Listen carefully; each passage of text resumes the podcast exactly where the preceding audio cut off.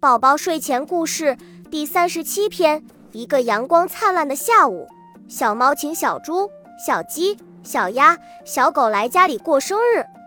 因为小猫最喜欢吃鱼，所以它就做了各式各样的鱼：鲜美的鲫鱼汤，原汁原味的清蒸桂鱼，香喷喷的红烧鲤鱼，清香爽脆的墨鱼丸。饭菜很丰盛，小伙伴们吃得热火朝天。突然，小猪大叫：“救命啊！”原来贪吃的小猪因为吃得太快，鱼刺卡在喉咙里了。小鸡说：“我的嘴尖，我帮你啄出来吧。”可是鱼刺太深了，小鸡根本看不见。小鸭拿来一碟醋，指着说：“醋可以软化鱼刺，试试吧。”小猪喝了一些，还是不行，鱼刺仍留在它的喉咙里。小狗医生找到一个镊子，想把鱼刺夹出来，但是夹的时候，小猪怕痛，还是没有成功。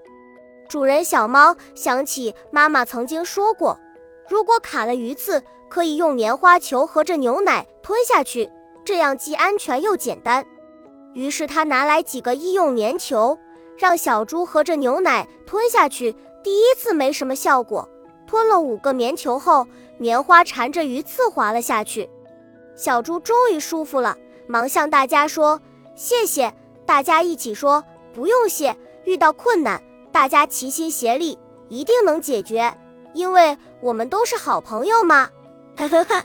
小猫屋里传来大家爽朗的笑声。